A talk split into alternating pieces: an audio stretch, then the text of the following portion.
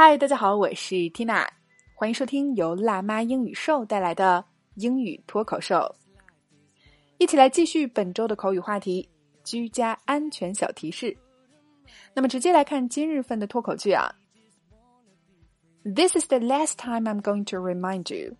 You have to flush the toilet after using it.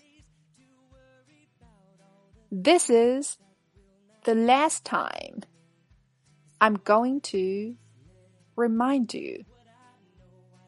You have to flush the toilet after using it. OK，我们还是先来拆开分析。首先，郑重严肃的语气说：“This is the last time I'm going to remind you. The last time，最后一次。动词 remind 表示提醒。 This is the last time I'm going to remind you，说这是我最后一次提醒你。那提醒的内容是什么呢？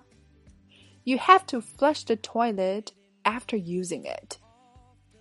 Flush 除了做名词表示脸红之外啊，它还有一个很常用的动词含义，就表示冲水。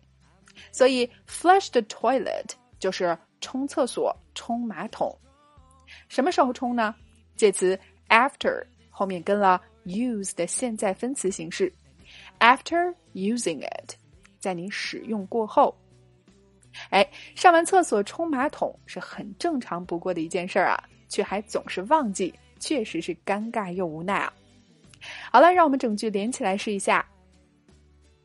This is the last time I'm going to remind you. You have to flush the toilet after using it. One more time. This is the last time I'm going to remind you. You have to flush the toilet after using it. 这是我最后一次提醒你，你上完厕所后必须冲水。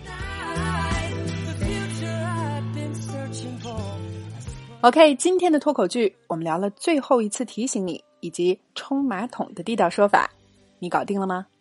来试着大声跟读至少二十遍，并尝试背诵下来，在我们的留言区默写打卡了。那对于想要重拾信心、掌握一套从零开始、六个月内学习一门外语的正确方法，缇娜向各位推荐由国际著名的语言学家、曾登上过 TED 平台的著名讲者 Chris 老师亲授的课程《六个月教你学一门外语》。四十二节英语学习方法视频课，仅需九十九元就可以永久收听。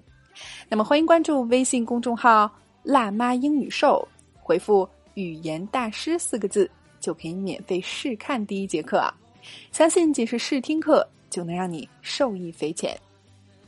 All right, this is your host Tina. Catch you later.